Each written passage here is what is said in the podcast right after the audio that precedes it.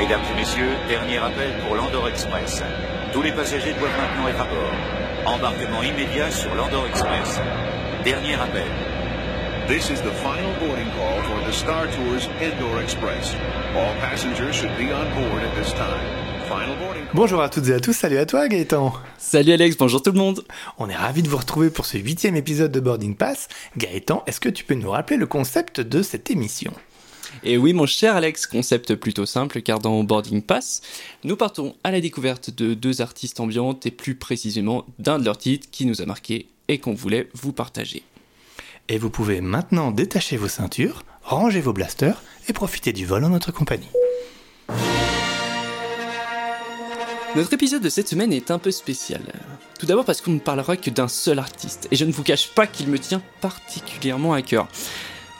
Je vais pas offenser les super artistes découverts jusqu'à présent, mais alors là, vraiment, on tient la cerise sur le gâteau, mon cher Alex. La crème de la crème de la crème, je dirais même la croûte sur le gratin de pommes de terre. Ouh là là. T'as vu Je me suis, alors la comparaison, je, je me suis appliqué à trouver les, les meilleurs possibles. Ouais, je vois, je vois. Donc, en ce jour si particulier, nous souhaitons vous faire partir loin, très loin, voire dans une galaxie lointaine, très lointaine avec nous. À la découverte d'un compositeur qui est sûrement plus connu par ses œuvres que par son histoire. Allez, petite question. Alex, quel jour sommes-nous? Aujourd'hui, nous sommes le 4 mai. D'accord. Donc, tout simplement, notre épisode d'aujourd'hui va donc reposer sur une fête non officielle qui célèbre l'univers et la culture de Star Wars, j'ai nommé May the Fourth. Et donc, comme nous sommes un podcast musical, nous ne pouvions pas évoquer l'un des plus grands compositeurs de musique de film, attention roulement de tambour, je te prie, le seul, l'unique, John Williams, Monsieur John Williams, j'ai envie de dire. Alors, ok. Remettons l'église au milieu du village. On entend déjà certains nous dire les gars, franchement, chez Johnny Williams, il n'y a rien d'ambiante, c'est du classique, vous partez complètement à côté, vous pétez un câble. Alors ok, ok, vous auriez peut-être un peu raison. Mais alors pourquoi pas après tout? On sait tout le bien que fait la musique ambiante et ses contours étant tellement flous, on en parlait dans l'épisode précédent. Pourquoi pas se laisser tout simplement rêver, se poser, fermer les yeux et se détendre autour d'une petite parenthèse classique, mon cher Alex? Ça me va très bien. De toute façon, je crois que t'as pas trop le choix. Donc, on va y aller tous ensemble. Avant de partir sur l'artiste et les titres sélectionnés pour, les pour cet épisode, il est important de rappeler à nos éditeurs à quoi correspond cette date du 4 mai. Il faut savoir que la date a été choisie à la suite d'un calembour, c'est avec une phrase célèbre du film. Ainsi que la force soit avec vous, qui se prononce May the Force be with you en anglais, a été changé par May the Force be with you, que le 4 mai soit avec vous. Donc si on devait maintenant parler du compositeur. John Williams donc est un compositeur, chef d'orchestre et pianiste américain né le 8 février 1932 à New York.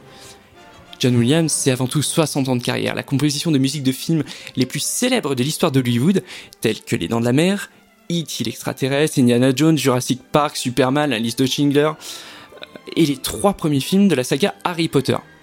Il faut savoir qu'il a remporté 5 fois l'Oscar de la meilleure musique, mais aussi 4 Golden Globes, 7 BAFTA Awards et 21 prix Grammy. Avec 52 nominations aux Oscars, cela fait de lui la deuxième personne la plus nommée après Monsieur Walt Disney. Alors comment le dire, c'est juste un mastodonte de la profession, une référence pour plusieurs générations de cinéphiles à qui les mélodies si particulières font remonter des souvenirs enfouis au plus profond d'eux.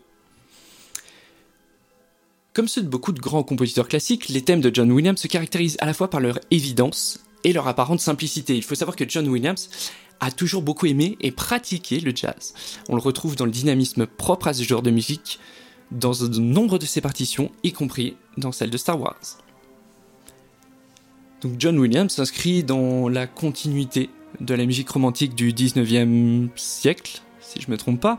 Euh, il emprunte par-ci, par-là un bout de thème, une idée d'orchestration, toujours en inventant quelque chose de nouveau et de singulier qui, qui va lui être propre. Il va perpétuer ainsi la façon de composer de la plupart des compositeurs romantiques. Voilà, c'est le, le côté historique de, de ce podcast. J'espère que ça te plaît, Alex. Mhm, très bien, très bien. Donc le premier titre sélectionné a été composé pour le tout premier film, donc qui est Un Nouvel Espoir. Il s'agit du thème qui se rapporte au personnage de la princesse Leia. On l'entend pour la première fois lorsque la princesse Leia est capturée par Dark Vador. Plus tard, on l'entend lorsque R2D2 transmet son message holographique à Obi-Wan Kenobi. On l'entend également de manière très complète lorsque Leia se souvient avec nostalgie d'un passé innocent. Donc on vous laisse euh, désormais écouter donc le titre de John Williams, le thème de la princesse Leia, Princess Leia's Theme.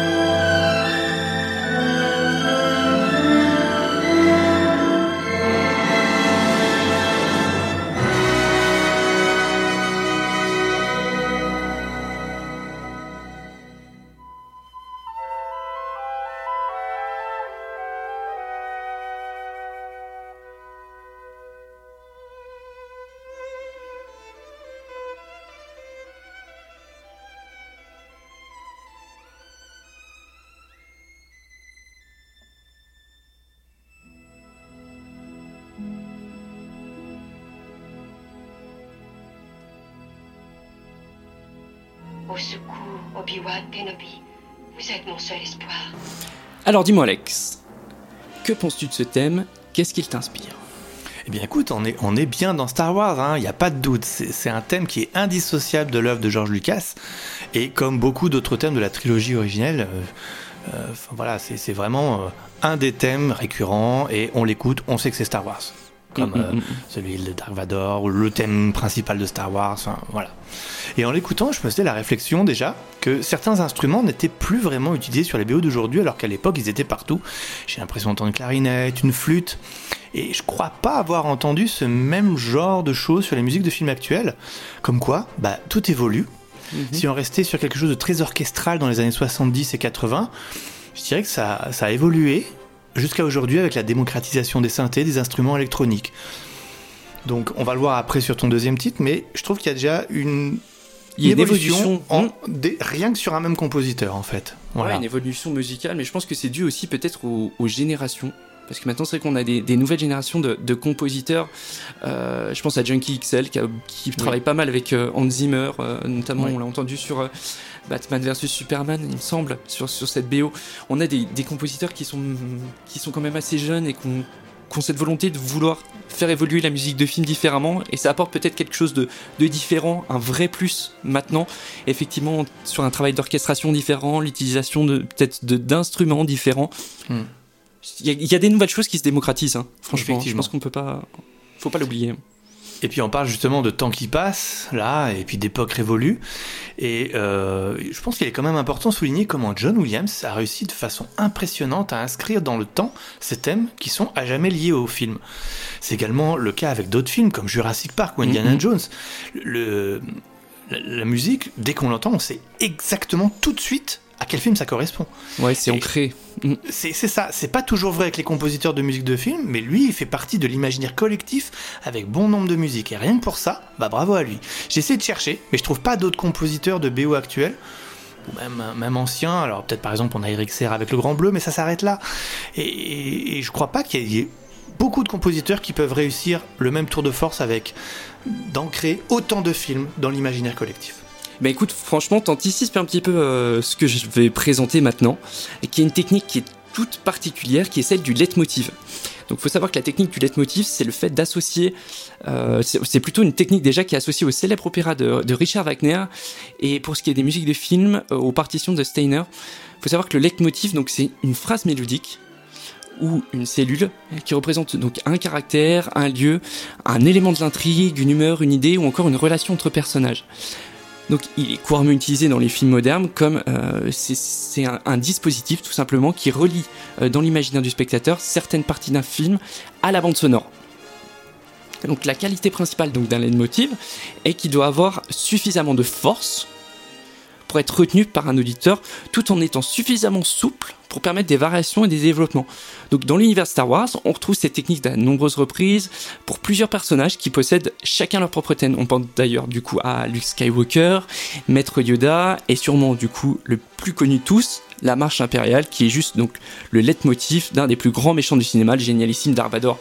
Tu vois le, petit tout tout tout tout tout tout tout de suite on, associe tout de suite au personnage et on en revient à ce que tu disais juste avant, c'est ça qui est assez fort finalement c'est que dans l'imaginaire, ces musiques, c'est comme ça aussi qu'on peut les retenir. Bref, donc quand j'écoute ce titre, je fais directement le lien avec les personnages, le personnage de la princesse Leia.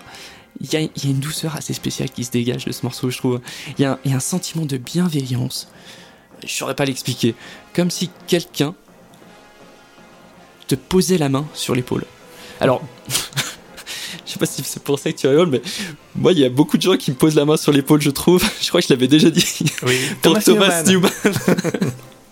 voilà, donc quand je suis bien et que je suis reposé, ben, pour moi, le compositeur me pose la main sur l'épaule. Voilà, c'est un peu euh, ce que je ressens là tout de suite. J'essaierai à l'avenir, du coup, d'innover un petit peu sur ma façon de penser. Donc en 1977, lorsqu'il compose donc la bande originale du premier Star Wars, la musique symphonique, elle est clairement plus vraiment la mode à Hollywood. Il y a des films comme le Lauréat ou Easy Rider qui sont sortis du, du coup une dizaine d'années plus tôt et qui vont populariser l'utilisation de la chanson et du rock par les studios. Et les studios d'ailleurs, ils voient un moyen d'augmenter leur vente de disques. Pour les films de science-fiction, la mode elle était plutôt à la musique électronique, euh, expérimentale, excepté pour un film qui est 2001, 2001 du coup l'Odyssée de l'espace de Stanley Kubrick. Là, Stanley Kubrick, il va prendre des pièces en fait, de, de- des pièces classiques. Et dans un premier temps, George Lucas il s'est dit, bah, Kubrick il fait ça, pourquoi je ferais pas pareil? Donc, le créateur de la saga Star Wars a essayé euh, de faire la même chose en choisissant des morceaux de Ravel, de Stravinsky, mais apparemment ça n'a pas fonctionné du tout. Le but, ça a été d'innover avec quelque chose de nouveau, d'où le fait d'aller voir directement avec John Williams. Le deuxième extrait donc, que je vous présente euh, désormais est le thème de Ray, nouveau personnage apparu dans la saga dans l'épisode Le Réveil de la Force sorti en 2015.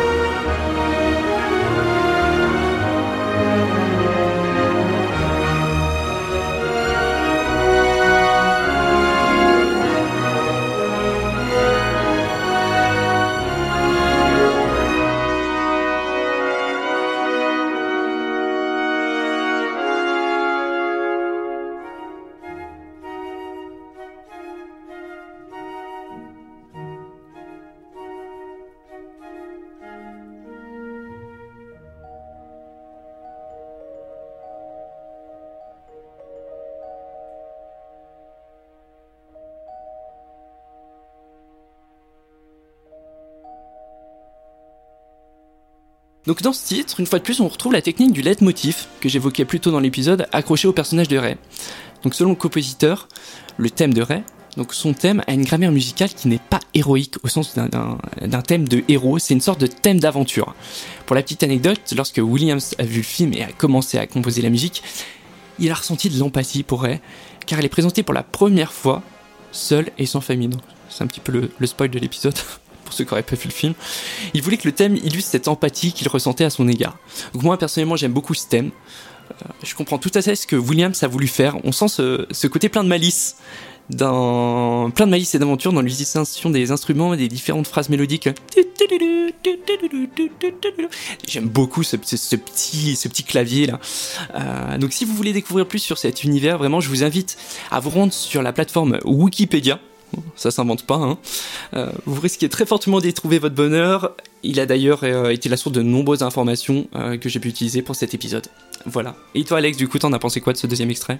Alors, c'est un morceau vraiment agréable à écouter. J'ai j'ai bien aimé, je me souvenais plus du tout hein, du, thème qu'il avait composé pour ce personnage. J'aime beaucoup le début, justement, cette petite phrase que tu chantais là, c'est vraiment sympa. Petit thème limite joyeux, malicieux, comme tu dis, c'est bien sympa. Après, bon, bah ça part dans des envolées un peu lyriques, hein, euh, on retombe dans les travers de John Williams, mais bon, c'est la recette qui marche pour un blockbuster, hein, il aurait tort de s'en priver. Voilà. Alors personnel, personnellement, je partage pas entièrement ton emballement sur John Williams. Bon, le gars, il a un palmarès impressionnant de films hein, qu'il a mis en musique, comme on l'a dit plus haut, c'est, un truc de, de malade. Mais pourtant, moi, je suis incapable d'écouter sa musique en dehors de films. Je la trouve trop épique, parfois même un peu pompeuse. Moi, euh, c'est, pour moi, c'est une, musique qui va avec les images, mais je peux pas l'écouter seul. J'avais aussi plutôt un a priori général sur ce morceau parce que bah, il provient de cette nouvelle trilogie qui est absolument nullissime. Bon, on va pas- Oh on va pas rentrer dans un débat, mais il y, a- y des- y y a bons moments de bravoure. hein. Mais alors ce gâchis sur le dernier épisode. Mais bon, bref, on va pas partir là-dedans. Voilà, non, non, mais voilà, cha- chacun se fait une idée de, de cette dernière trilogie. euh. Nous, on reste essentiellement sur la musique. Bien Vraiment, sûr. Que sur la musique. on ne parlera pas du reste. Enfin, on s'abstient. C'est bah, du coup déjà la fin de ce huitième épisode. J'espère que ça vous a bien plu. Vous avez plongé dans l'univers de Star Wars euh, et que vous avez découvert plein de choses sur John Williams. Vous pouvez nous retrouver sur les plateformes de podcast, Spotify, Apple Podcast, Google Podcast. N'hésitez pas à nous mettre des étoiles et des commentaires, on en a bien besoin. Gaëtan, où est-ce qu'on nous retrouve sur les réseaux sociaux? Bah écoute, les réseaux habituels, Facebook, Twitter, et Instagram également. Voilà, n'hésitez pas à vous abonner à toutes nos pages pour nous suivre, suivre notre actualité, et puis découvrir plein de petits articles qu'on peut ajouter aussi au cours des semaines. Donc n'hésitez pas vraiment, il y a, il y a pas mal de petits contenus qu'on souhaite vous, vous partager et qui sont toujours assez intéressants et en lien avec la musique. Voilà. Très bien. Et ben écoute, je pense qu'on peut, on peut finir cet épisode sur, euh, sur une petite phrase, euh, une petite phrase originale. Voilà. Ben, voilà, vas-y. Et ben j'ai envie de vous dire quoi? Que la force soit avec, que la force soit avec vous. Ah, mais oui. Et ben voilà. Et puis bah à la semaine prochaine, à mardi. et à la semaine prochaine, à mardi.